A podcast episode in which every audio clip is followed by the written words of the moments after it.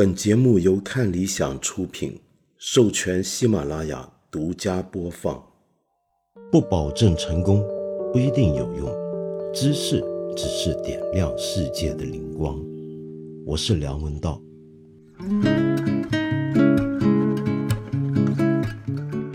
今天这期节目的标题有没有把你吓一跳呢？没想到吧？罗新老师跟我聊《星球大战》。罗新老师，大家知道是我们国内目前，呃，最著名、最有影响力、最优秀的历史学家之一。那么他尤其擅长的领域呢，那就是中国的魏晋南北朝时期的历史。呃，以及中国古代的民族史，那么他好几部著作，比如说黑毡上的北魏皇帝，还有去年的新著《漫长的余生》呢，都可以说是脍炙人口的好书。那么在历史学界，还有在广义的知识界、读书界、文化圈里面，都是一位相当受到尊重的历史学家。那么我记得前两年、前两三年前吧，有一回跟罗老师在谈一些事情，那么聊着聊着才发现。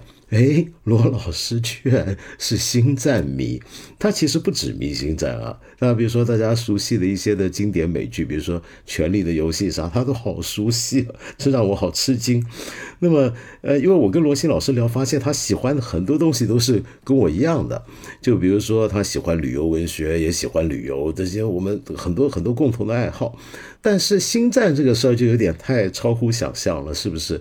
喜欢星战的人在大陆啊，其实不占多数，在大陆并不算是一个。很多人会喜欢星战系列的电影啊、电视剧啊，更别说一些动漫、小说等等。那么，可是问题是，罗新老师居然全部都很熟。那么，我觉得我已经算是个星战迷。我在内地的朋友圈子里面，唯一我认识的，呃，也这么喜欢星战的，可能只有看理想的总编辑孙瑞成了。那么，没想到居然还碰到罗老师，也是 太好玩。所以今天无论如何得约他，跟他一起聊一聊星战。但最主要就是聊《星战》系列最新的一个电视剧《Endo》。那这个电视剧呢？呃，我知道在国内由于《星战》系列不火，那么所以看的人没那么注意。但是凡是喜欢《星战》系列的人都会同意，安多尔是《星战》一系列电视剧中最特殊，甚至是最好的一部电视剧。那对于一些中国的观众来讲，甚至还产生了某种现实意义。这到底是怎么回事？那么且听罗新老师跟我怎么聊，听他细细道来。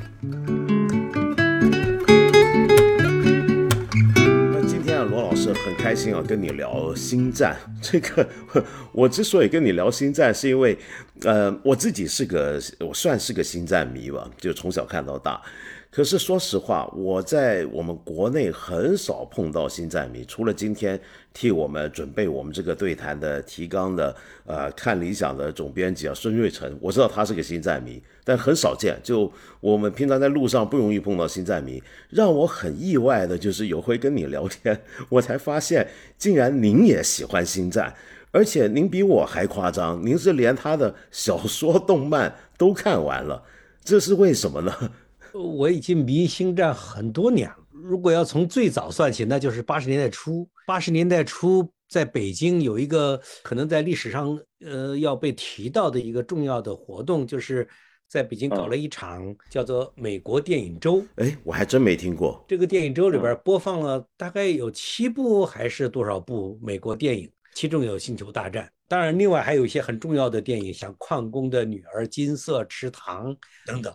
是那个时代令人这令中国观众简直不是一般的震撼的那种电影，所以《星球大战》在那个时候，我记得是在北京仁义小剧场看的，非常吃惊，看过这个电影。呃，后来当然就很多年里面又没有任何消息了。对啊，那时候还没有互联网，对，根根本没有可能，完全没有机会知道任何消息。我觉得是到了九十年代，那个时候开始有录像带传播。就有机会看到后来的什么帝国反击战呐、绝地回归呀，什么这些就可以看到了。哦，所以您八十年代头看的就真的是一九七七年的第一部《星战》。对，那才隔了几年时间嘛。对，那才隔了几年嘛，八十年代头才隔了三四年时间左右。那那个时候看，但是问题是那个时候跟就就跟您一样看美国电影周的人，估计也有一些其他人嘛，别也人也不少。那么为什么就后来好像我没听说过有那时候看星战的人从此喜欢星战？但你是后来怎么会 就一路看下来呢？等到九十年代有机会再看录像的时候，就把这一下就接起来了，就是一个不得了的机会。我后来到美国去，在书店里。看到有小说，这又是那个了不得的一个机会，就买了好几本小说，就看星战小说。我认为迷星战一个非常重要的途径就是你开始迷外围，对小说开始有兴趣，因为小说一下解决了，呃，填补了很多电影不可能填补的故事线，让你知道哦，这个人原来是说的是这个事情，这个人是好像就知道了好多秘密一样。后来知道这小说多到几百部，当然也看不完。呃，能找到的都找来看，就很过瘾。所以后来的动画片你也都看吗？就除了那些好，这后来现在跟迪士尼合作，卢卡斯影业正式推出那几部大电影之外，换句话说，你小说也看，然后动画也都看。哦，那当然，那个动画是更重要的呀。我认为动画，我认为那个二零零三年和后来二零零八年的那个克隆人战争。那个可能是比电影更重要的，呃，星战作品，因为他一下子把新一代的星战迷给培养起来了。那从你这种老星战迷的角度来讲，那几部动画的意义是什么？让你真正的深入到了，比如说 Anakin 跟 Obi Wan 这个二人世界。深入到那个星战世界，星战世界每一个环节都是很美好的，都很深邃，值得深入探讨。这个是呃，在只看那几部电影是看不到的。这个真是让我很意外。就是您呃迷上星战的这段历程中，比如说您身边的朋友，比如说学术界的朋友，您的同学生啊，呃，师友啊，有人有这种兴趣吗？没有，没有。呃，到我早期当然是一个孤独的星战迷，到后来我我主要是靠我儿子，我儿子在三四岁的时候，我开始陪他一起看那个动画片的《克隆战争 》，开始看《Clone Wars 》，他就迷上了。他现在当然已经很大了，但是他就可以一直我们两个互相，这是我们之间最重要的 connection。OK，所以这个就变成您父子俩的 共同爱好，就跟外面其实跟别的这些星战，别因为你身边你的比如说学术圈环境，我估计中国没有什么星战迷，就就所以你就只能在家里有这个爱好了。对对对对，几乎在朋友圈里没有，不存在这种。这个很奇特啊，因为说起来啊，就我看国外的学术界啊。就有很多呃学术界里面很知名的学者，也都是星战迷，甚至会从他们专业的角度里面出发，去为新延续着新站里面一些话题、一些主题去做讨论。比如说，以前在奥巴马当美国总统任内的时候，做过他们的司法顾问的那个芝加哥大学的法学家桑斯坦，看桑斯坦好像还写了一本书，是讲关于原力的哲学嘛。就这个，我觉得很大区别。就美国或者国外很多学者对星战是很情有独钟的，那反而国内呢，知识界不不要说学术界，就连知识界、文化界。这么多年来，每次我跟人讲星战，我都觉得特别孤独，因为国内没什么人聊这个事儿，就也不觉得这个有什么好玩，就觉得这是一个小孩子的一个事情一样。就你觉得为什么会有这种差别呢？我我觉得是两两国在呃那个社会发展上的差异吧，就是我们没有经历过星战在七十年代末出现的时候，给美国社会带来的那种很深刻的那种冲击。等星战在中国开始播放的时候，中国社会感受不到那种冲击，所以嗯，难以培养起那种那种非常初始的那种爱。另外一个就是，我觉得星战的拍法，或者比如说现在这种我们都叫做 IP 嘛，就星战 IP 等于漫威 IP、侏罗纪公园 IP 等等。那这些 IP 里面呢，我觉得星战很特别的一个地方是，它真的是从一个电影开始的。而这个电影，比如说乔治·卢卡斯当年写这个剧本之前，乔治·卢卡斯作为那个时候美国的七十年代一批所谓新好莱坞电影运动的其中一个成员。他同代人里面，比如说像拍摄《教父》的哥普拉，他们几个人都是好朋友嘛。那他们呢，就各自走不同的道路。那那时候卢卡斯想做这个事儿是比较怪的，就是忽然做一个科幻电影。但那个时候其实大家没有预期它会这么红。我小时候看的，我这个是一九七七年第一集上的时候，我在台湾看，但那时候我太小。就没看懂，小学生嘛，就小学二三年级没看懂。那么是到了后来，他又出了续集，然后出续集的时候，影院又重新放映第一集，我再慢慢看，哎，才慢慢有点知道是怎么回事儿。但是那个时候我就觉得很迷人的一点是什么呢？嗯，那一点我当时觉得着迷，但我说不出来怎么回事儿。是直到很多年九十年代，乔治·卢卡斯回来重新拍第一集。也就是按顺序来讲的第四集的时候啊，我才领悟到，那就是当年那个电影很怪，因为当年我们看那个电影，你还记得一九七七年第一部出来的时候，那其实不是第一集，那是第四集嘛，对不对？怎么会有个电影是从第四集开始拍起？就那个时候，好莱坞的系列电影都还没这么多，就没有什么电影是续集系列这么猛拍的。但是莫名其妙有个电影一开头就是拍第四集。然后，而且它的那个背景有意思嘛？它已经很有名的，成为商标式的，它那个字幕滚动的方法，就一开头是从荧幕的下方往斜上方滚动出来。很久很久以前，在遥远的银河怎么样怎么样？那那个感觉呢？我后来大概看新的系列的时候，我就能够理会到我小时候的觉得那个魅力，那个魅力就是啊。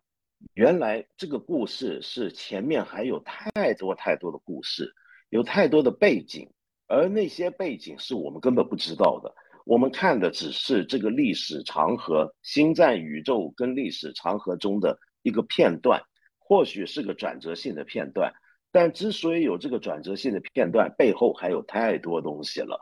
那我后来我记得九十年代我在。看了他的第一集的时候啊，就新拍的第一集的时候，我那时候还写过篇影评。我是在美国看他的首映的嘛，那那天很热闹，就全场都是星战迷，然后穿着各种各样的 这种道具服装啊，然后进去那个片头一开场出来，全场就欢呼大叫。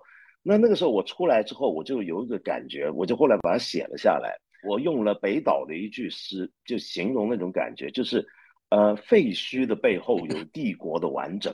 那意思就是说，我们看到的只是一个片段，只是一个历史留下来的东西，但是它背后还有更深远、更庞大的故事。我觉得《星战》迷人的地方就是，它一开头的设定就是有这样的一个时空背景，但不给你说清楚，是开放式的。那么他又最早的开始了，让这个小说，比如说很多粉丝主动为他写小说，吸引你去帮他补足他从来没有说过的细节，然后那个宇宙才渐渐渐渐丰满起来。就我，但但我不知道您当时看的时候有没有这个感觉，这个故事怎么是从一半的地方开始讲起？那个时候不知道会有所谓的前传，当时只知道有这三部呢，觉得也很满足了。没有新的电影来完成这个任务也没有关系，它可以通过其他的形式，就有漫画以及小说，其实就可以把这些故事讲完。正如本来拍这六部之后不用拍这个后三部，后边的这个也了啊。对对，其实没有必要的。但是这个迪士尼犯了这个很大的错误，继续去讲这个故事，讲这个故事如果讲得好呢，当然也很好。呃，但是 其实是可以通过其他的形式。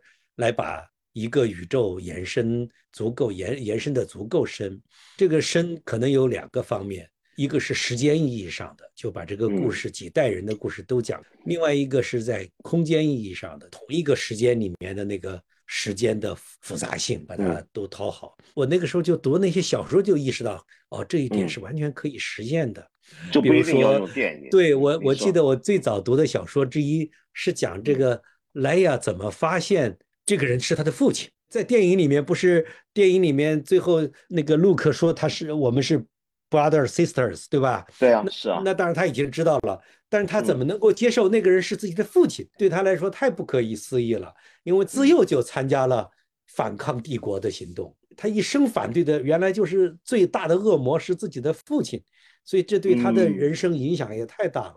小说里面就写他怎么让他的父亲怎么出现在他面前，因为他父亲是有这个 ghost 嘛，还是这个 force ghost 嘛，还可以对继续跟他英灵幽灵嘛，对对，嗯还要继续跟他见嗯面，他嗯怎么跟他的父亲交流，怎么刚开始拒嗯绝，呃，逐渐去理解他的父亲，知道他父亲过了嗯一个什么样的人生。觉，得那那这样子个看下来，那个悲剧感会更强。对，我是觉得有了前传之后，也就是到了九十年代补拍这三部之后，嗯的确故事变得更有深度了。只看前边那个有点小孩气，正邪斗争啊什么之类的，后边有这三部就知道这是一个真正的悲剧，而且这个嗯悲剧不是围绕 Luke 的，是围绕他嗯父亲的。整个故事的实质就是讲他故事，父亲的故事，不是讲别人的。这一点是我想那种续系列剧里边儿最成功的地方就在这里，很难有这么成功的，是如此的深，如此的强烈，无法嗯绕过。同时，这嗯个人又是如此的重要。这个我就很好奇啊，就您身为一位历史学家，对这个东西是不是有一些不一样的想法？因为我们看到后面的补拍的那三部啊，就按电影时间顺序线算，是第一、第二、第三集嘛。那这三集里面呢，讲的就是 Anakin 的故事嘛，就是我们后来说的 Darth Vader 韦德爵士是吧？啊，韦德爵士 呀，他这个人物啊，就我们从以前最早看《星战》的时候就知道是个坏人，是个大坏人，然后是个是个投向黑暗势力的一个人。但是结果后来揭穿面具，发现他竟然是男主角这个正义的绝地武士的爸爸，然后还是您刚才说的雷亚的，呃，也是他的爸爸。那个人物就本身我们就觉得可能有点悲剧性。照您说的，就后面那三部继续发掘下来，我们发现这曾经是个天选之人，是大家心目中的一个英雄，就期盼他有一天能够就是平衡宇宙的，是一个很正面的人物。但是后来没想到，所有人对他的寄望都落空了，没想到他会完全变成一个超级反派。那么这个在我觉得在历史上，因为我觉得星战有意思的地方是，虽然它很多设定都是天马行空，嗯，但是乔治·卢卡斯本来就出于神对神话的热爱啊，那么去写这样的一个现代版的科幻背景的成人的童话或者神话故事，那这些神话故事里面好像都有这种母题，就有一个原来的英雄被期盼的人忽然成了大反派。其实这个是不是很常见的事情呢？对，好像在过去的故事里面，这是一个常见的主题。万人瞩目的英雄，其实是最容易走向另外一面的，在一些事情上带来呃巨大的期望，同时嗯他也可能是呃给世界带来最大失望的人。维德尔的确就是这么一个人，这个 Anakin 的确就是这么一个人。在电影里面，他最成功的地方就是。呃，让观众很难以想透的，时间长了当然会接受。其实呢，这是一个人，Anakin 跟 Vader 是一个人。在电影里面，因为我们先看了前三及后面的故事，后看了前面的故事，我们会把它看成是两个人，认为他改变了。但是他是不是改变了呢？这是一个很大的问题。他就没有变过，他就是那么个人。他固然有一个所谓的 turn to the dark side。有这么一个过程，嗯、在那个 Jedi 哲学里面，他的确 turn to the dark side，、嗯、但是从他个人的性格、呃心智以及他个人的理想，从这个意义上来说，他没有什么大的变化，他还是他，嗯、他也不像后来 Obi Wan 所深信的那样，他是被杀了，嗯、我那个 brother 是被 killed by Vader，、其实就是 Vader，、就是 Anakin，、是同一个人。这一点才是最大的悲剧，就是说他是同一个人，是他的性格本来就是这样。也就是说，他没有发生大的变化。他当然有一种被超级坏人把他引导走向了某一步，嗯、当然有这个过程，嗯、但是他他还是他原来的样子。他如如果不是那么，比如说他对他身边的人的爱，他的勇敢，他从来不把死亡当做一个可怕的东西，他从来作战是冲在最前面。他作为 Jedi 的时候，还是作为帝国的坏蛋的时候，嗯、他永远作战是冲在最前面。另外，他永远爱自己的战士，无论是在做这个克隆人将军的时候，嗯、还是做后来的呃帝国的对嗯、这些人的时候，他也永远是爱护战士。等等，这方面他没有变化。他也最痛恨的是这种欺压、盘剥别人。他后来即使做了维德尔之后，嗯，他也在小说里也有多次写到他利用自己的这个黑力量去为别人争取公平正义，就是这一面并没有丧失。他也是这么个人。作为接待的时候，他就悄悄地学习了很多接待不能学习的东西。他的老师们其实都注意到了，但是也也纵容他，也没有深究。他其实做了好多事儿，就是原来那些那些事儿。嗯，这个太有意思了。这其实是说。这样的一个英雄人物，这就变得很现实了。就是这样的一个英雄，后来变成一个反英雄。他不是像我们一般的通俗剧里面所想象的，就是整个人性格一百八十度大转弯，而是他是其实都是维持原来的人，只是因为很多的环境的变化，或者某些关键轨道的一个转变，他就被认为是一个反大反派了，就走上了那条道路了。呃，是不是这样子？对，只是社会世界发生了变化，他没有任何的野心，他不是那种有野心的人。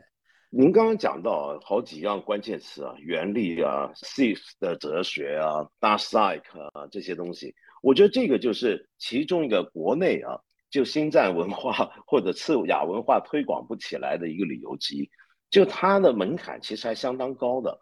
就我发现，就当年当然。呃，星战是个七十年代末拍的电影，但那个时候以科幻片来讲，它是非常炫人耳目。直到八十年代头，几部下来呢，都是领先了当时全世界科幻电影的制作水平或者那个想象空间。比如说，他们为了要拍一些外星球上的一些的原居民，那么还为他们专门找语言学家创造语言等等，那这些东西都是以前不能想象的。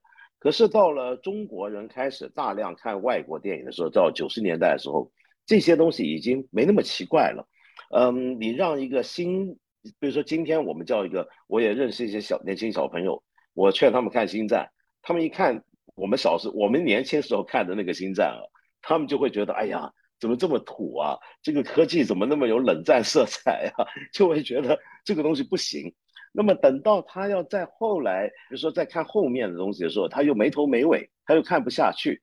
那里面又有太多的这种背景的设定啊，或者什么。好，那这所以这就我觉得也是一个使得中国呃星战这个东西虽然红遍全球，但在中国呢，只有少数一部分人会这么喜欢它，可能这也是个原因。您知道国内还有一个影迷俱乐部嘛，就是五零一军团，好像是全球性啊，您也是啊。对。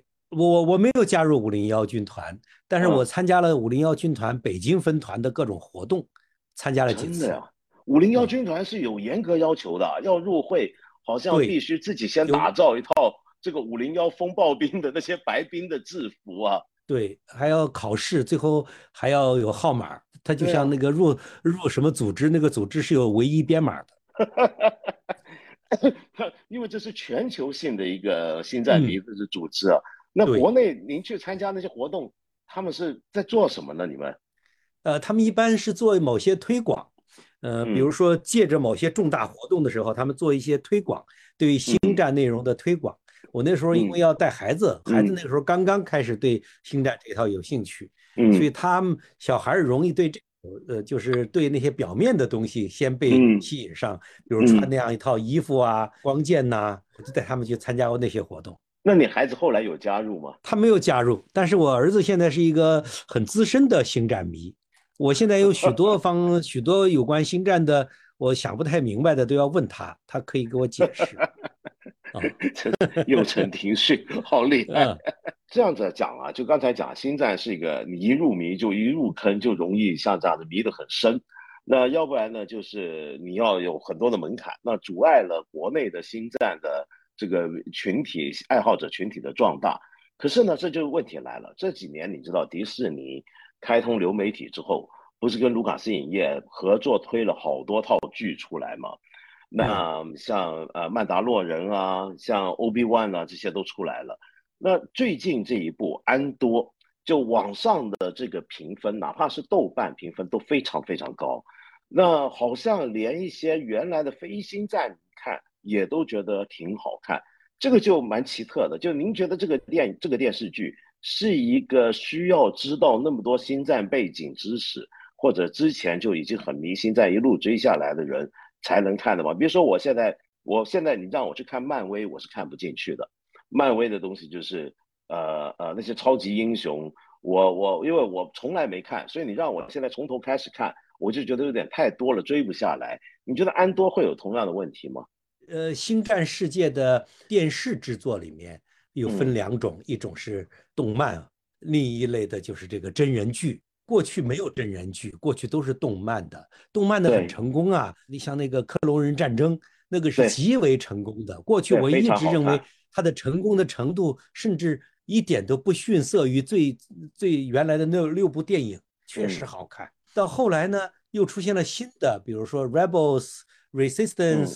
也非常成功，然后是曼达洛人，曼达洛人出来就好像又把这个带上了一个新的层次，一直到今年的不久前的这个呃 Obi Wan Kenobi，这几部合起来呢，的确就是你刚才说的这个问题，需要一定的那个门槛儿，也就是这里面有太多跟过去的故事紧紧相关的情节、故事线，太多的人物设定，太多的那个哲学，就世界构成 Force。Lightsaber 是吧？光剑。嗯，如果你不理解这个，如果不理解 Force，你没法对那些故事看不下去。所以这是要门槛的。觉得最大的最大的例外，几乎让所有懂星战不懂星战的人都震撼的，就是这个最新的这个剧，这个安多这个人物，当然过去电影里面出现过，就是在电影 Rogue One，就是侠盗一号里边的主人公之一吧，不能叫主人公，叫男配角，就那么一个角色。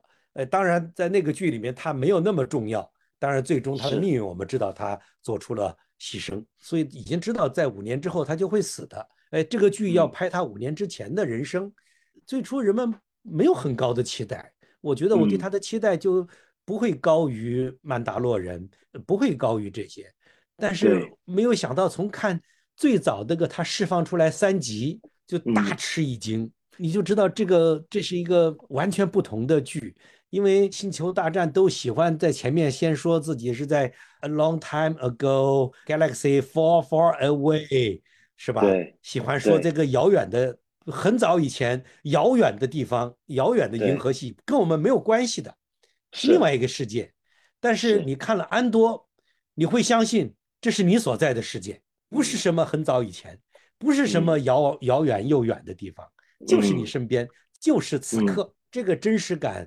好像不是我一个人的特殊感受，是所有看的人都说，都说这个太震撼了，好像是在说现在，说我们这个星球，说我们身边这个，的确是这个里面没有涉及什么什么 force 啊，也没有 lightsaber 啊，没有这些东西，就是我们的生活，就是我们作为一个普通人的对于统治者的那种疏远、隔膜和恐惧，对我们自己人生的。小追求，呃，那些小欲望，就是这些事情，呃，这个看起来真是让人极为的震撼。很多人评价这是星战有史以来最伟大的作品，我比较接受这个说法。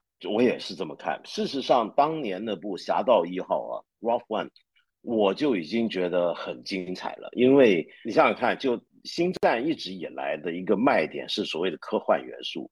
还有一些神奇的，就我们叫做科幻类型中的太空歌剧的那种东西啊，就比如说呃各个星球间飞来飞去、高来高去，然后里面还带这些神奇的神话色彩，比如说光剑、原力等等。可是《侠盗一号》就完全没有这些，《侠盗一号》是一群普通的反抗者的故事，而且最后是全部壮烈牺牲的。那时候我听说有这个电视剧，我也觉得很惊讶，怎么会想到？从《侠盗一号》那个当年，我们就觉得已经偏离了星战宇宙的正轨的常规的一个衍生的电影里面，挖掘其中一个人物，就是那个在《侠盗一号》里面指挥整场任务的那个反抗军或者共和国残余反抗军的特务，他其实是个间谍嘛。那像这样的一个人的故事，有什么好讲的呢？那没想到竟然拍的这么好。那当然，这个剧的。编导啊，创作者很厉害，Tony Gilroy，就是原来拍写 Jason Bourne 的那个那个编剧嘛，就他是他来写的，写的很好。因为这个故事我看的时候，就他也跟《侠盗一号》一样，就没有原力，没甚至连我们最熟悉的角色都没出现，达菲的啊、皇帝啊这些人都没有出现，出现的就全都是一些普通人，一些星球上矿工星球上工作的工人，一个小镇上的小城市上的居民，然后这里面有一些人在密谋反抗帝国，那有种种不同的理由要反抗，那开始有民变，开始有骚动，那那个时候正好就是侠盗一号前五年嘛，就像你刚才讲。侠盗一号前五年的时候，其实帝国的势力应该是在它相当高峰的时候，至少你觉得它的控制力啊是非常强大的。比如说这个电视剧里面有一个帝国的保安部门，就等于他们的国国安部门啊，可以整合整个帝国到处递上来的信息，然后随时察觉有什么风吹草动。他那个局长有一段话，我觉得很有意思，他还说我们的任务。呃，不是要维持稳定，而是我们是医生，我们要找出这个帝国哪里生病了，要找出他们的问题。而那个病呢，其实指的就是种种的不安。这个让我想起来啊，就您二零二二年的时候出的那本《漫长的余生》呢，就一打开里面就有段话，我的容忍我在这里读一下，我觉得这个话话写的很好。北魏正光五年，也就是公元五百二十四年，然后你下面写，在长达百年的上升期和繁荣期之后。从西部秦陇和北边六镇开始，本来构成王朝统治基层力量的臣民镇民暴起反抗，拉开了随后长时间全国性大规模政治动荡的序幕。后人读史到此不仅悬心，但当时无人可见后人之所见。底层社会与遥远边地的强烈震荡，经僵化官僚体制的一层层过滤。传到洛阳朝廷时，已大大衰减，至多如月光之下天渊池上的涟漪围栏。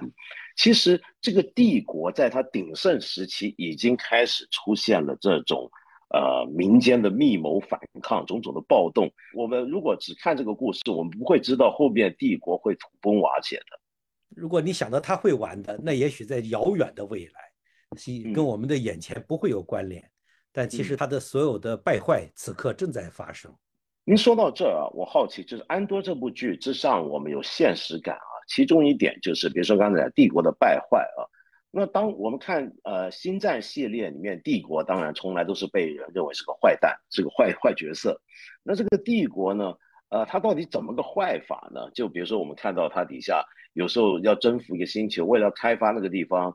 就强行的，那是他们的迁拆拆迁嘛，就把当地的一些的住民给驱赶到别的地方，有时候真是都甚至忍不住是是要动手灭族的那种做法。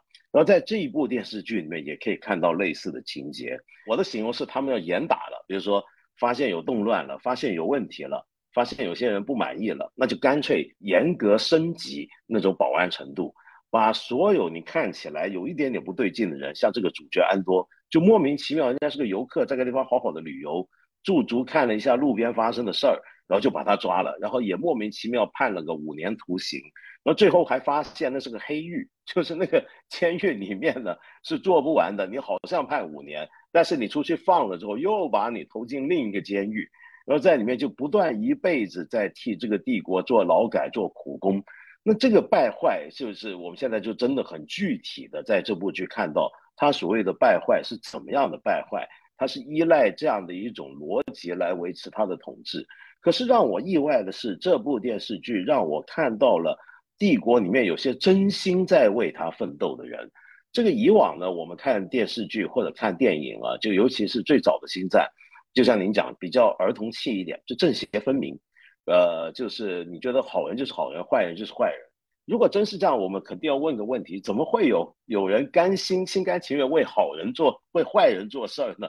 他 干嘛好端端的去帮帝国工作呢？那那些人是什么样的人呢？那都是很平面的。但是这一部安多，我们就看到那些我们心目中为帝国呃出血出汗、为他卖命、为他呃想办法维持他的统治的这些人，尤其这些安全部门里面的人，其实他们是有有他们的想法的。对这个，这是个特别有意思的话题，因为跟安在安多播放期间也释放了，呃，另外一个是几集呀？的一个小剧，是叫做《接待的那个 Tales》。Tales of 哦，对对对，那个漫画、动漫、动画、动漫那个小剧，那个小剧里面最值得关注的那个小剧，主要是关注关于两个人的故事。但是最值得、最有价值的故事是关于那个康杜库，就是那个杜库伯爵。克隆人战争里面，就是在电影里面出现的那个伯爵。那个人在电影里面就一再的。那个接待委员会的人就已经说了，说这个人怎么会成为一个反派呢？他不会的，因为他是一个理想主义者，他是爱和平的人，他怎么会去给坏人做事呢？绝地委员会最高的那些人物都是不相信，认为他不应该变坏。嗯，对，但事实上他的确就是在这个克隆人战争，呃，这个这个呃，造成第一共和国分裂的主要的力量，就是他在后边。指挥这一切，类似这样的事情，就是他要解释为什么这个人走到那一面。这个解释就有点像解，像我们重新让我们思考，为什么 Anakin 会走到这条路上来？他跟他的别的 Jedi 不一样的地方在哪里呢？嗯，跟他自己当年的朋友、同事、同学们不同的地方在哪里呢？就在于他有太强烈的对于不公的痛恨，对正义的追求太强烈。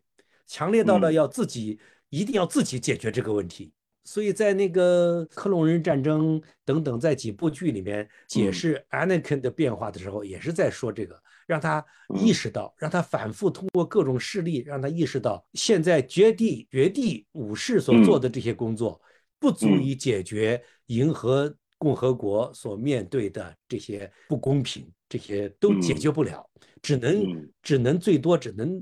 呃，去呃助长那些坏东西，维护的秩序其实是一个黑暗的秩序，不是什么好东西。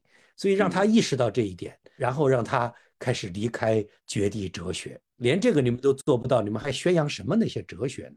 这就使得他能够被那个 cis 的哲学所吸引。cis 的哲学更直接，对吧？我们要解放全人类，给全人类带来最稳定、最持久的秩序。安定稳定的生活，对最大的秩序。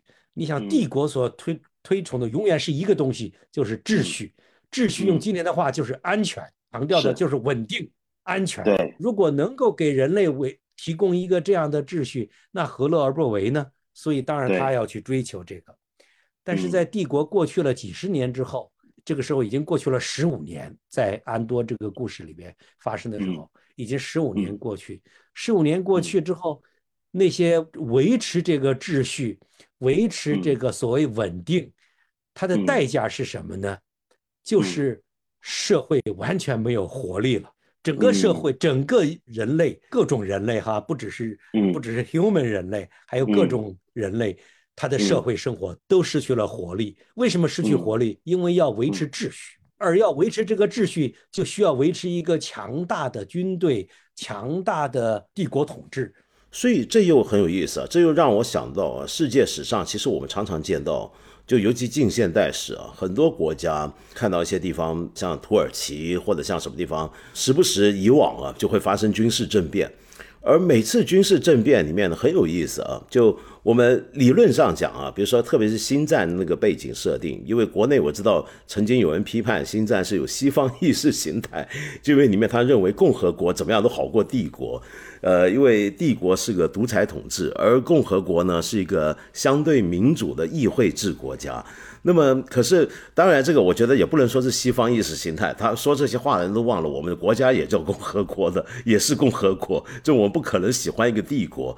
那么，可是，在那样的背景之下呢，就会哪怕是民主宪政国家、宪政民主国家，也都发生过一些军事政变。而这些军事政变或者鼓吹叛乱的人，一开始里面那些人，其实可能是带有非常，甚至可以说是极端的理想主义的人。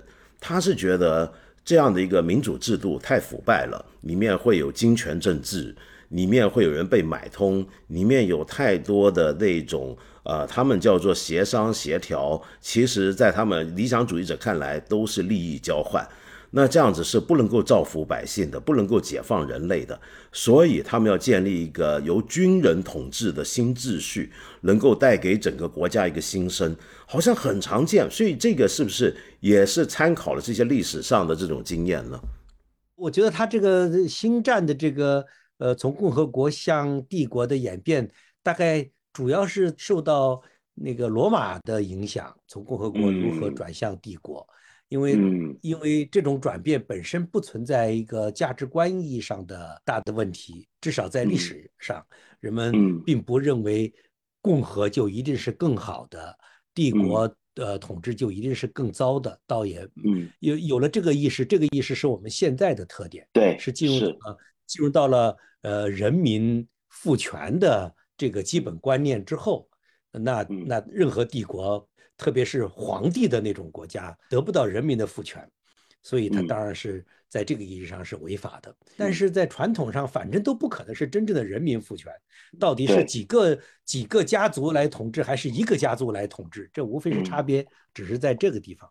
民主宪政国家也存在着这种呃军事呃政变的这种这种。的确说的非常好，就是这个时候我们看到那些军队发挥的作用，似乎不是破坏宪法，反倒是在维护宪法。不是在土耳其还是在泰国，就是军队似乎在维护这个作用，因为军并没有，他们并不是推翻政府之后就长期坚持呃军事统治，而是迅速的不久就还政于公民政府，是吧？又又还给他。所以只能够是说，军队觉得自己在某些必要的时刻应该站出来维护宪法。在我们的星球大战世界里面，那个帝国是更有点像奥古斯都，他就变成了说不要用 senator 的那个那些协商来解决，因为那个解决太慢了，那个解决让我们都已经看到解决不了问题。那么如果有皇帝，会有更高的效率。这个更高的效率在几年时间的克隆人战争期间。就已经逐渐显出优势来了，因为他被逐渐赋权，赋得越来越大，最终赋成最高权力。这时候人们看出来，他能够赢得战争，就是靠我们有这么一个最高领导人。于是，这个原来的这种元老院式的共和国就崩溃了，就因为他们的效率不如不如一个皇帝集权那么高嘛，这肯定的。那么，可是反过来看啊。有一点很有意思啊，就是对我们这种新战迷来看有有意思，对非新战迷看，我相信也会有意思。那就是那些所谓的反抗者是谁？我们看新战的时候呢，总是觉得就传统的电影九部电影里面的所谓的反抗帝国的这些义军啊。他们是同一个机构的，同一个组织的，就是要恢复共和国。那个政协也是很分明的，他们就要恢复到一个所谓的共和政治，要推翻这个皇帝的统治。可是，在安多这个剧里面，我们却发现，其实这一帮人自己都是分崩离析的。都是有各种势力、各种主张、各种想法，嗯，有各种派别。他们是出于不同的理由来讨厌这个帝国。有的是主张要自由贸易的，有的地方是觉得自己要闹独立的，有的地方呢，他反抗只是因为他某种哲学信仰或什么。所以这个是很有趣，就大家是基于不同的理由，所以因此这个所谓的反抗力量本身也是充满矛盾的。那我觉得这个东西就是使得这个剧更有现实感的理由，因为我们在现实上、在历史上看到的所有的这些所谓反抗一种国家秩序的这些人，他们之间这所谓反贼啊 是没有什么共通的东西，可能就只有一点，就是反抗这个帝国。但除此之外，可能彼此的差异是非常非常大的。呃，对，这这正是这个剧很动人的地方。在没有这个剧之前，我们已经知道。反正会出现这样一支呃反抗军，反抗军最终胜利了，但是我们不知道怎么会出现反抗军的。如果我们可以用一种说，呃，人民总是要反抗的，因为这个统治太黑暗了，所以要反抗。可是有那么一种人必然出现就会反抗吗？好像这个这个没有理由啊，没有，我们生活当中看不到这样的事例啊，我们不会说一一定会出现这个反抗啊。而且反抗为什么一定会从个体的分散的走向联合的统一的，呃，最后变成那么一个强大的盟军？怎么会有那样的力量呢？这个剧似乎在回答这个问题，让我们看到反抗有各种各样的人，有的人是躲在最上层的政治家，有的人则是从头就在反抗，有的人不是说了吗？十四年来，我每一天怎样怎样。帝国成立到现在，他一直在做这个事儿。在在帝国最高峰的时刻，有些人已经投身其中，在做这个准备。当然，过去的十四年过得非常的，呃，可以想象是过得多么痛苦，因为每一天都是暗无天日的这个世界里边在那儿坚持，那是非常艰难的。有些人是毫无兴趣，像安多这个我们的这个位主人公，他根本不想参加什么革命，不是因为他对帝国不痛恨，是因为他不相信这种反抗会有效果，这才是大众的感受，人民的感受。就是人们哪里会相信你那种反抗？怎么会有效果？你怎么能对付得了帝国那么大的力量呢？你一个小老百姓，你手上拿一支小武器，你怎么能对付人家的千军万马？怎么能对付人家的舰队？人家的那个、那个、那个重装武器，多大的力量啊！你一个人算什么？根本就不相信。所以，他参加一些个别的对自己有利的那些抢劫呀、那些活动，他愿意。你让他参加革命，他根本没有兴趣。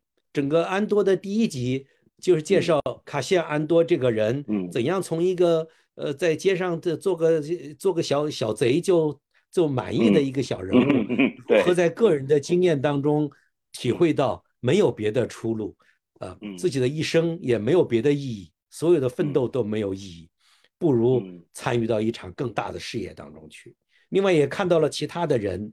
包括这些最上层的几个蒙马斯马这个人，他和卢森之间的差别。卢森是很早就在组织革命的，甚至可能比蒙马斯马还要早。你看出来他们是有一定的差别的。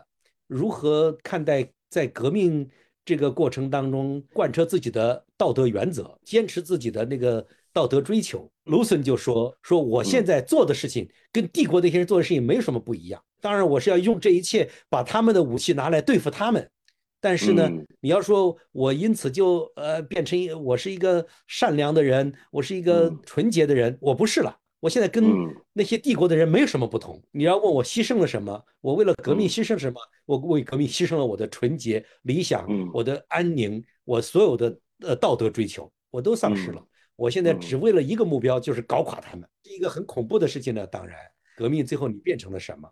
另外还有一个，那里边还有一个革命者，故事线里边一直存在的，呃，那是非常极端的，那就是搞恐怖活动，那就跟我们今天看得见的那些在世界各个角落都存在的那种呃恐怖组织，他就是那样一个人，他的起家就是因为他痛恨帝国，痛恨这些帝国的这些行为，他要报仇，为了报仇，他就做一切，甚至连帝国都不一定做得出来的事，他都去做，他也屠杀平民，这个就是我们看到了。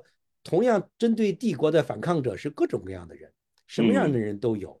那最终如何能够锻锻造一个和帝国不一样的政治体，这是一个非常艰难的。我们能不能够在黑暗中产生一种不黑暗的东西？我觉得这个是也是让我很着迷的，就是因为你刚刚讲的卢粉这个人物，其实我是觉得写的特别好，就是他的那种压抑挣扎。有一些很深的东西在里头，比如说像他，他居然会就像您刚才讲，他那场争论里面争论的一个重点，就是为了要促成他们的一次革命，要做搞好革命行动，他们在帝国安保部门里面有个安排了一个内内应，有点像无间道一样，有人埋伏在里面，所以能够给他们很多帝国安保部门动向的消息。那他们从这条内线呢，就得知原来帝国已经知道了有一股反抗义军将要去破坏个什么东西。那么到底他们该不该通知这个身为同样是同志啊，就是反想反抗帝国的义军嘛？我该不该通知他，让他躲过这一劫，不要上当，不要告诉他说这是帝国的陷阱？可是问题是，如果我告诉他了，那我的这条内线就可能会被揭发出来，我就失去了这个内应。那如果我不告诉他的话，我就等于看着我这个同志，就某种意义上的同盟的同志要白白送死。但是最后他选择的就是让他们送死，也要保存内线，那是为了要完成更伟大的大业。那这种就是我常见的那种在革命运动里面、反抗运动里面常见的，就有些人就是我们说的革命家，在某种意义上讲，这是阴谋家。就他真的会在某些时刻，他要做出一些选择，我们看来是完全违反道德的。我们常常说，你要对抗魔鬼，不能够把自己变成魔鬼。但是事实上，就是有很多人要透过把自己也变成魔鬼，他才能够成功。那那个时候，到底那个所谓更伟大的目标，真的是能够由这种无数的魔鬼的动作来完成的吗？对，所以这是一个特别有价值的、有张力的话题。不知道这个剧进一步如何发展？呃，这个卢森现在可以肯定在下一季会死掉。有趣的是，现在人们在呃怀疑这个卢森到底是谁，他的身份是什么？呃，有一种重要的怀疑，我我我倒不一定敢支持这种怀疑哈。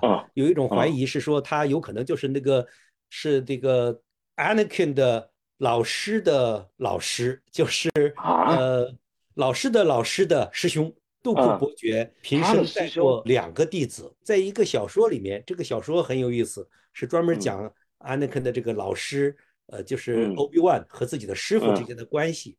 这个关系里面，呃，在处理一个特殊的事情的时候，那个相当于他的师伯吧，就出现了。那个师伯当然是一个非常不典型的接待。是一个不修边幅，是一个呃，反正就是吊儿郎当。但是这个角色呢很有趣，在和他自己的这个师弟发生了多次冲突之后，他受到师弟很大的影响。到了最后小说的结束的时候，这个康都库那个时候已经离开了绝代，回到自己的五星球上去当大老板去了，当那个当统治者和当这个资本家去了。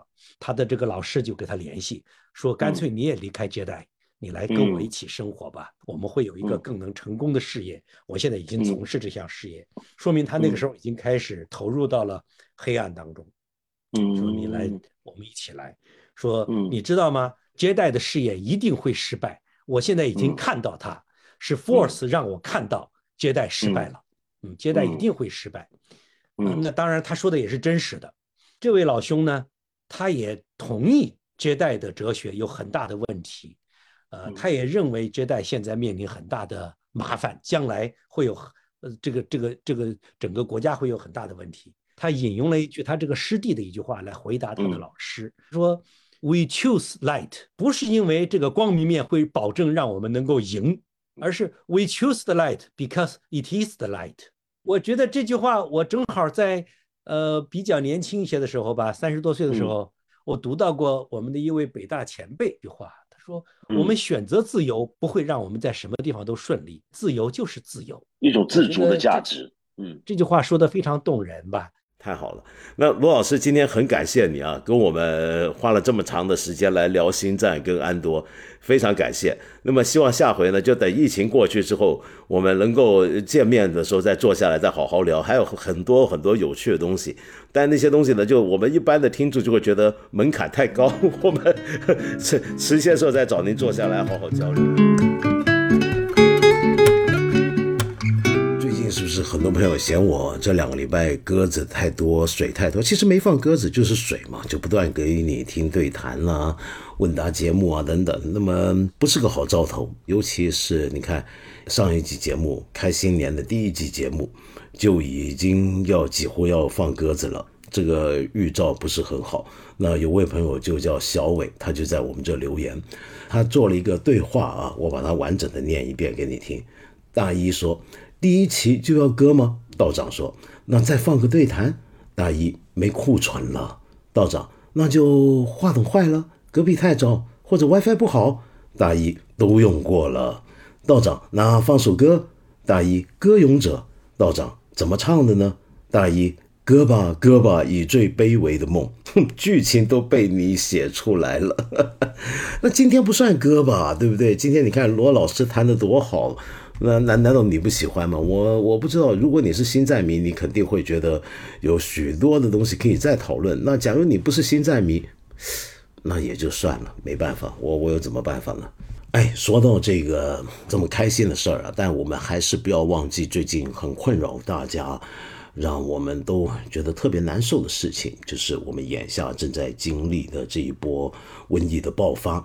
那么上回呢，我讲过，就是其实，在全世界各地呢，都有许多政府在应对终于到来的放开的时候的步骤跟处理的方法。那我用了新加坡的例子，讲了新加坡是如何达到免疫消一定的免疫屏障之后，逐步放宽他的做法、他的程序等等。可是呢，就有位朋友留言，这位朋友叫李乾，他说新加坡五百万人口，中国十四亿，新加坡的防疫只有参考价值。那当然只有参考价值，有哪个国家的做的东西，难道你以为真有抄作业这回事吗？这个讲法是个很懒惰、很自大的讲法，从来没有哪一个国家可以抄另一个国家的作业的，在各种政策上，因为每个国家的基本国情都不一样。我常常听人讲，我拿一些别的地方来比较，很多人说中国有十四亿人口这么大国，跟别的地方无法比较。如果这么讲的话，其实全世界又有哪个国家能够跟中国比较呢？恐怕也只有印度了，是不是？别的所有国家干过的事儿、走过的歪路、做过的错误、正确的决策，好像都跟我们没有关系，因为他们跟我们都不一样。我们是四亿人，可是这样的讲法就等于取消掉了任何。政治学跟政公共政策研究上的比较的价值了，这是一个也是一个懒惰的讲法。那么同样的，任何地方，所以我想说，我们拿他们经验来讲的时候，都是具备参考价值，而且是要注意的是，在什么层次上的参考价值。我们拿新加坡当例子，并不是说中国可以抄新加坡的作业。我刚才已经讲了，这是一个很糊涂。很不负责任的一种讲法，操作一种说法。我认为我们能够参考新加坡的，是在怎么样为准备开放而采取的步骤上。那当然，你可以说大家国家的体量、面积、人口完全不同，但是问题是。一个有科学程序的步骤，这一点跟你一个国家的体量、人口是否必然相关呢？那假如说我们要学习新加坡的全程的绿化措施，那是不切实际的，因为这牵涉到国土面积、自然天候条件等等。但是，假如说到是在面对开放的时候，那能不能比较呢？就有些东西，就比如说我们比较哪个国家的国歌好听，这样子讲好了，这个跟国土面积、跟人口就没有关系了，因为我们在音乐学上来讲究哪个国家的国国歌的作曲的结构啊、旋律啊等等怎么样，那这个跟你的国土面积无关嘛。所以同样道理，当我们讲学习新加坡的开放程序的时候，指的是一种面对瘟疫的时候，你开放的前提和标准如何一一满足的问题。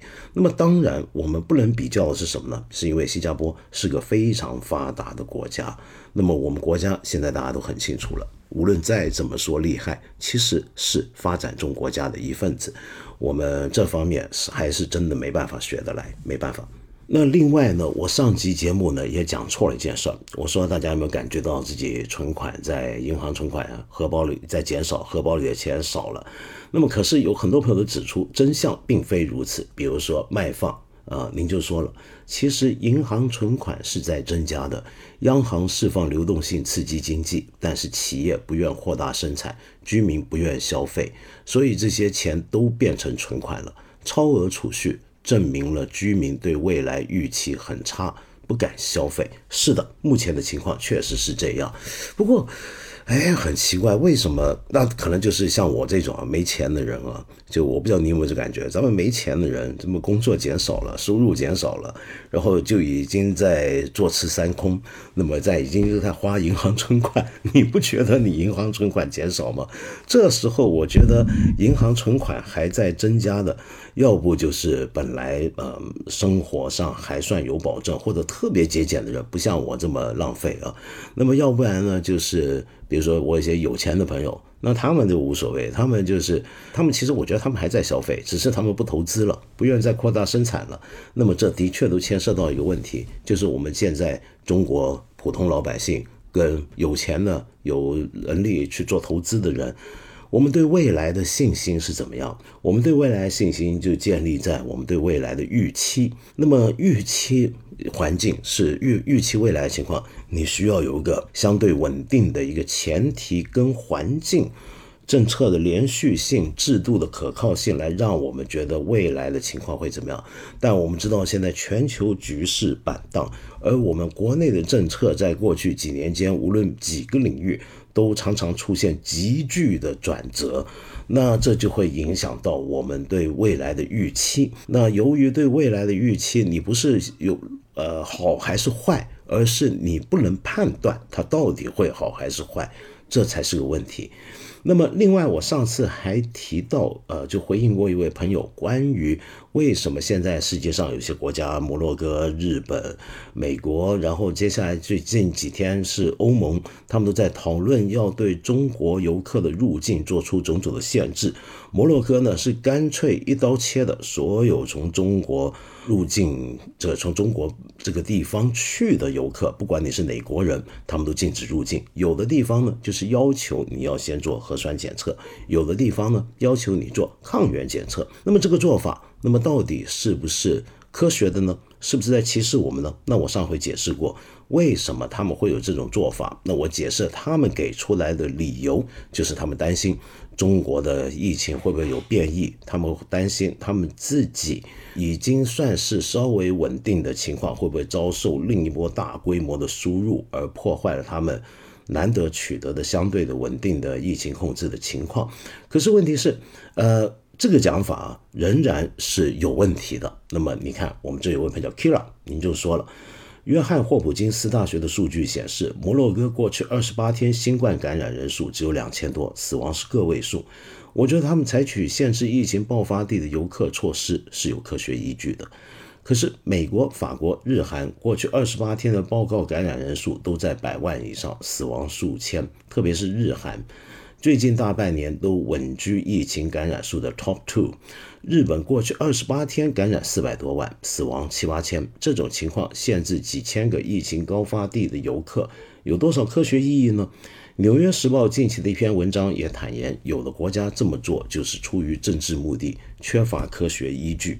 是的，Kira，我觉得您说的是有道理的。其实这些政策，我后来也注意到，其实，在欧美这些国家的公共卫生学界里面也有很多争论，就是到底就当这些您刚才说的这些国家自己都每天可能还有几万人被感染、几千人呃死亡的情况下。那么限制中国游客入境到底有没有科学的根据，或者是牵涉到一个种族的歧视，或者说先是牵涉到对中国的歧视？严格来讲，还不光是种族。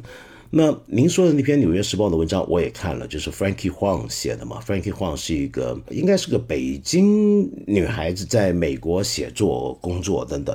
呃，她写那篇文章我也看到，写的挺好。可是问题是后来也有人反驳他那篇文章，就是说，包括欧盟现在最新提出的对于中国游客入境的限制，他们背后的考虑。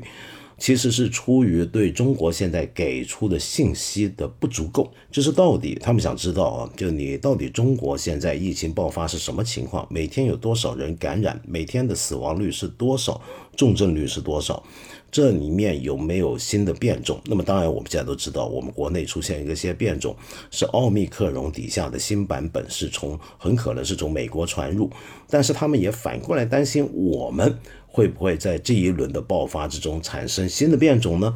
那么他们认为我们给出的材料或者给出的信息不足够，那么所以他们就觉得这种情况下处于让他们国民处于一种未知的状态，好像不是很好。那么所以关于这件事情，我们还可以持续关注，恐怕还会有陆陆续续有不同的争论。我上回还提到啊，就是三年下来，没想到还是有这么多人在街上当街吐痰。对着人咳嗽，那么结果有位朋友就跟我分享了你的经验。这位朋友叫阿莫，你说今年是今天是新年以来我阳康之后第一次外出吃饭，还是很怕的。但实在太累太饿了，看着很多人都已经在饭店就餐，我就壮着胆子进去了。然后坐我斜对面一位男士不停咳嗽。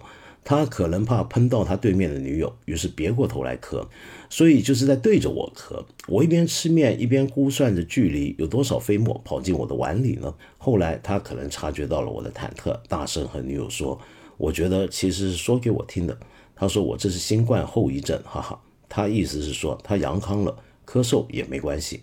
我说这些不是在怪他，去饭店吃饭，当然不可能戴着口罩，咳嗽也不是他可以控制的。我只是想记录这些吧，我是这么觉得。当然，他去饭店吃饭不能戴口罩，咳嗽也不能控制，但是他可以用手捂着嘴，或者用纸巾也好，用手绢也好。我觉得这低着头对着自己的大腿咳嗽，也比别过头对别的人咳嗽好。您觉得是不是呢？他当时有没有做这些动作呢？我也遇到过很多种情况，就是一些人跟朋友一在一起，跟家人在一起，他咳嗽。他就不会对着家人咳嗽，他反过来对着外面的陌生人。那么，但其实吐痰也好，咳嗽也好，都是我们人类的某种的生理上的刺激产生的一种需要的状态。可是问题是，这些东西我们能不能够不一定要袒露于人前？我们大家没那么熟，您这么私密的东西就不一定要对着我做。我以前见过一些人。那么站在旁边跟我聊天，就跟着吐痰。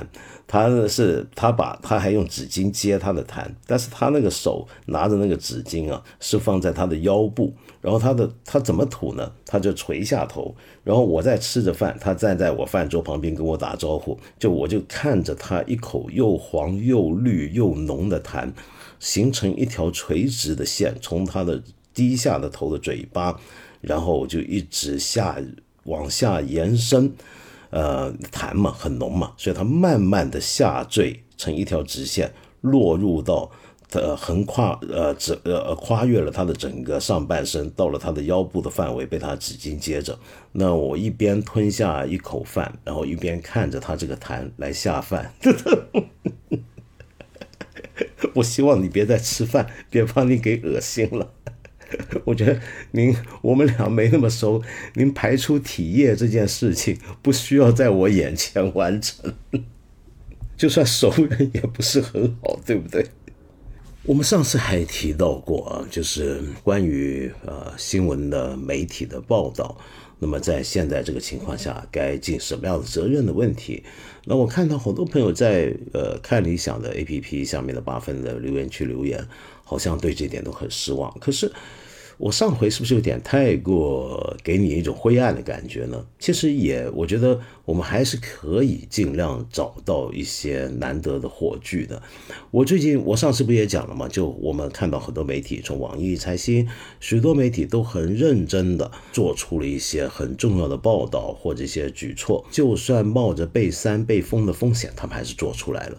我觉得这都是我很值得尊敬的同行，我要在这里向他们致敬。我最新看到的就是。中国青年报的冰点周刊也做了一个关于目前的医疗跟病医方面的一个呃调查报道，真是非常难得。那在这里我要特别向他们致敬，我也请大家。就请你不要太过失望，不要太过万马齐喑，你还是能够找到有这样的媒体人做这样的值得做的事情的。那其实另外，现在你知道，我上回讲过，我们老百姓自救是非常重要的。我就看到一个消息啊，就郑州有这么一位先生叫张博，应该是平常做直播买卖的吧，可能是我不知道。那么最近原来他发起一个运动。就因为发现郑州呢，他当然也跟我们全国各地一样，买退烧药极度困难。可是因为经过几个礼拜之后，已经有些人陆续康复，家里有剩余的退烧药物，还有些人是之前可能囤多了，所以他就透过他的社交媒体，透过他的自媒体直播平台，那么在发动郑州百姓大家共享退烧、感冒等药物。那么让一些有需要或者最有急切需要的人能够获得药物，那么他统筹起来去发送，我觉得这就是很重要的好事。这些事情其实说实话，我本来觉得政府也能做，但没关系，我们老百姓自救，就这是真正体现出我们对我们同胞的爱。我很感动，我觉得怎么样也好，我们国家还是有这样的可爱的人，让我觉得。我们还是有希望，我是不是又太乐观了呢？我上次还提到过，就是喂流浪猫会不会带来恶业的事情啊？就我就说到，你做一个行为的时候，你当下的道德直觉，呃，是很重要的。但是问题是，我们大家都不处于完全全知全能的情况，所以我无法预估任何一个善行背后引发出来的因果关系会是怎么样。那么，可是问题是，流浪猫这件事情一直是有争论的。就比如说，有位朋友叫卡里库里啊，你说说到流浪猫这件事，想和道长分享一些我所获得信息。因为猫科动物强大的捕食与生存能力，在环境中占据着食物链比较高的位置。人工喂食的流浪猫寿命比纯野生的城市流浪猫长好几年。人工喂养流浪猫打破了食物链的平衡。对很多鸟类以及其他一些小型哺乳动物的生存造成威胁。在环境脆弱的新西兰，流浪猫是被列为害兽来控制的。曾经参与过新西兰一个鸟类栖息地恢复计划，首要控制对象就是流浪猫以及澳大利亚负鼠。没错，澳大利亚作为保护动物的负鼠，在新西兰是入侵物种负鼠啊，就是背负着孩子的那个负。同样，在澳大利亚也有些环保计划需要布置布置陷阱捕杀流浪猫，以降低某些野生动物灭绝的风险。我们的自然有它自己的平衡，很多时候人们一厢情愿打破原有平衡，给很多生物的生存带来威胁。流浪猫还是建议力所能及的收养，让它们在人类家里生活，对猫以及其他动物都是更好的选择。单纯投喂对城市生态平衡的破坏真的相当大。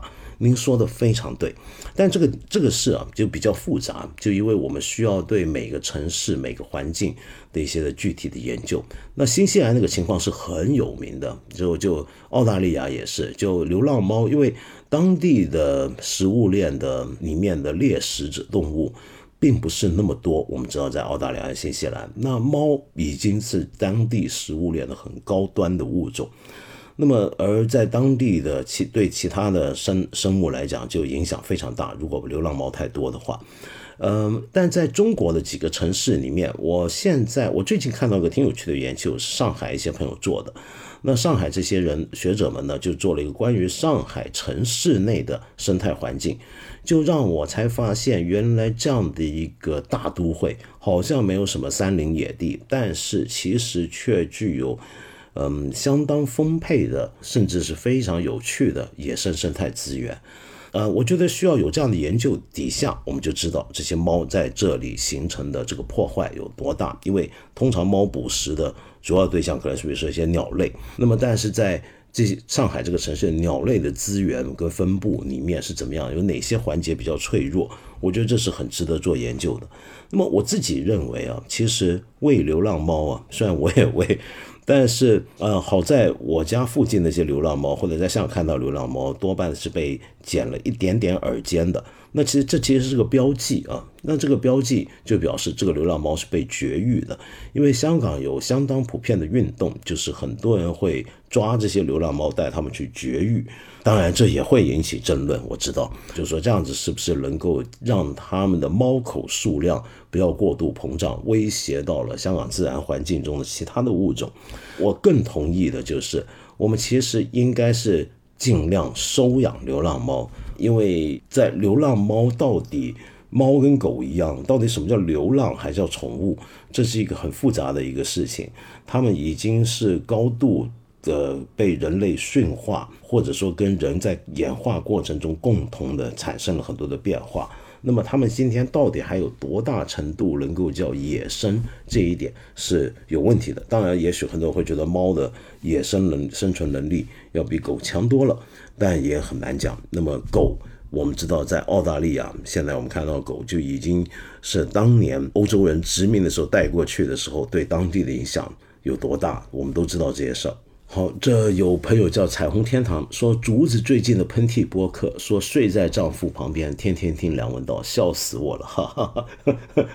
我看到，呃，看理想的朋友也发给我那个那个播客叫喷嚏播客啊，大家可以听听看，是邵静竹，也就您所说的竹子跟韩夏他们两个主持的播客，是个很有趣的一个播客节目，但我以前听的不多，我我知道这个节目听过一次。就没有常听，那么结果最新这这一期呢，就是他们在里面提到怎么样睡在老公身边听我的节目，来来来睡觉。我那那就没办法，你就把这个节目当成是安眠药，这跟性别啊跟什么都没有关系，是安眠药。就你睡前吃安眠药或者凝神的药物，或者是什么芳香疗法，你当这回事儿，对不对？那你睡谁身边都可以去照吃这些，照点香。他们那个那讲的是特别好笑，我也听得觉得笑死了，真是他们两个真可爱。然后我上次介绍了英国九零年代的 Trip Hop 里面的一个巨头乐队，就布里斯托的 Portishead，嗯，然后就被人指正了，就我发现原来这里很多朋友都是这个乐队的乐迷啊，真有趣。有位朋友，比如说他叫喵星竹，喵星竹。因为 Portishead 是我最喜欢的乐队，看过他们两次现场，一次在巴黎，一次在雨哥华，应该是温哥华，是不是？就因为老下雨。不过道长，你的发音有点问题，S 和 H 不能连读。是的，您说对了。天哪，这么多年了，我发现我是始终都会念错大量的英国地名。那些英国地名是怎么搞的呢？你比如说像什么 Plymouth，我以前一直老是读 Plymouth。被人笑，就 Plymouth 怎么会是念成 Plymouth 呢？又比如说格著名的格林威治啊，那么英国那个格林，伦敦那个格林威治是英国那个是都 Greenwich，对不起，我这个英国地名我总是把我弄得一塌糊涂。那么在当地跟人聊天，那么有些人尤其是没那么熟悉，呃，跟我们外国人沟通的朋友，可能一下子都搞不懂我在讲什么地方。说到音乐，有位朋友叫黑化肥会发挥，好名字。呃，什么时候聊聊非洲音乐呢？最近刷视频看到一个非洲未来主义乐队 Flu Misiki 的现场视频，他们歌曲不说多震撼，但一旦听下去就停不下来。还不是短视频那种洗脑到呕吐的音乐，而是那种可以停下不听，但也可以继续听。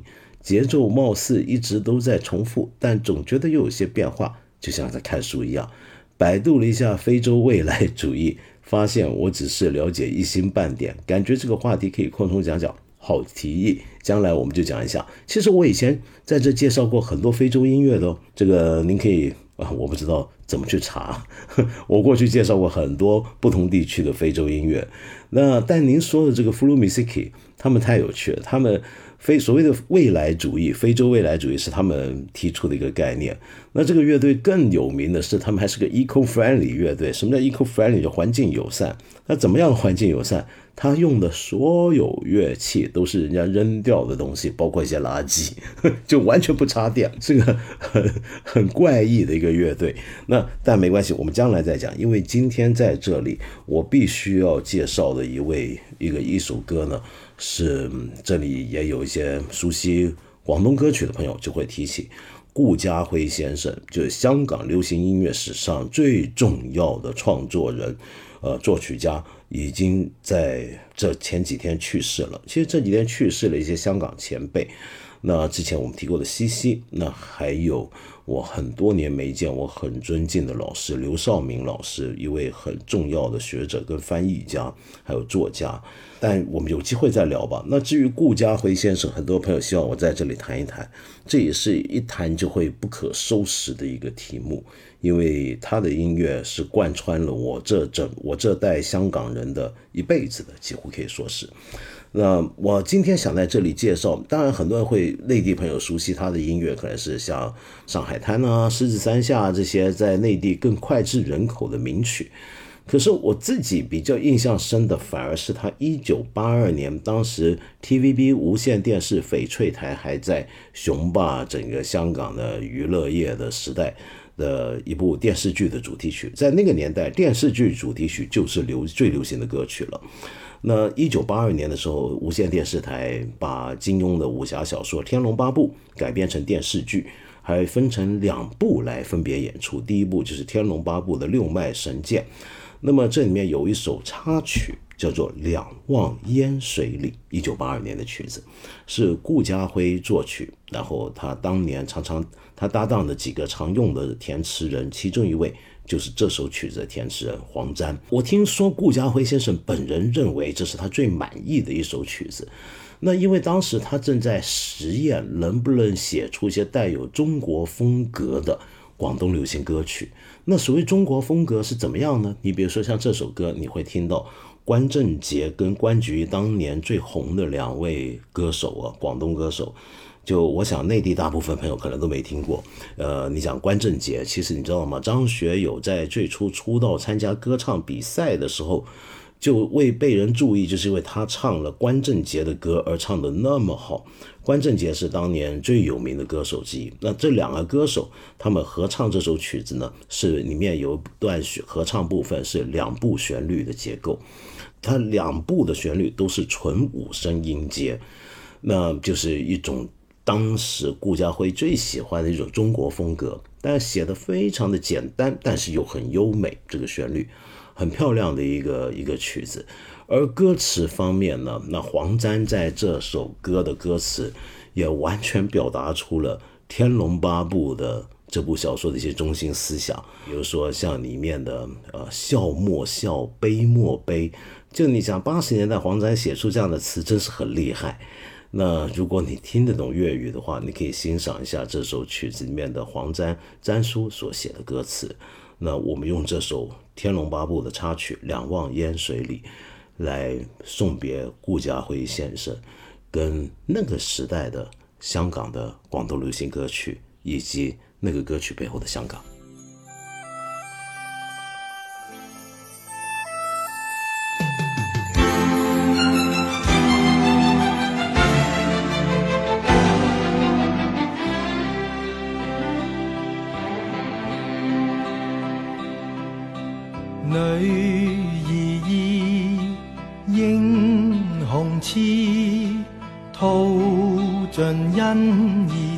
心几许？塞外约怎管思？心中也留多少醉？里落知天地心，倾出至成不。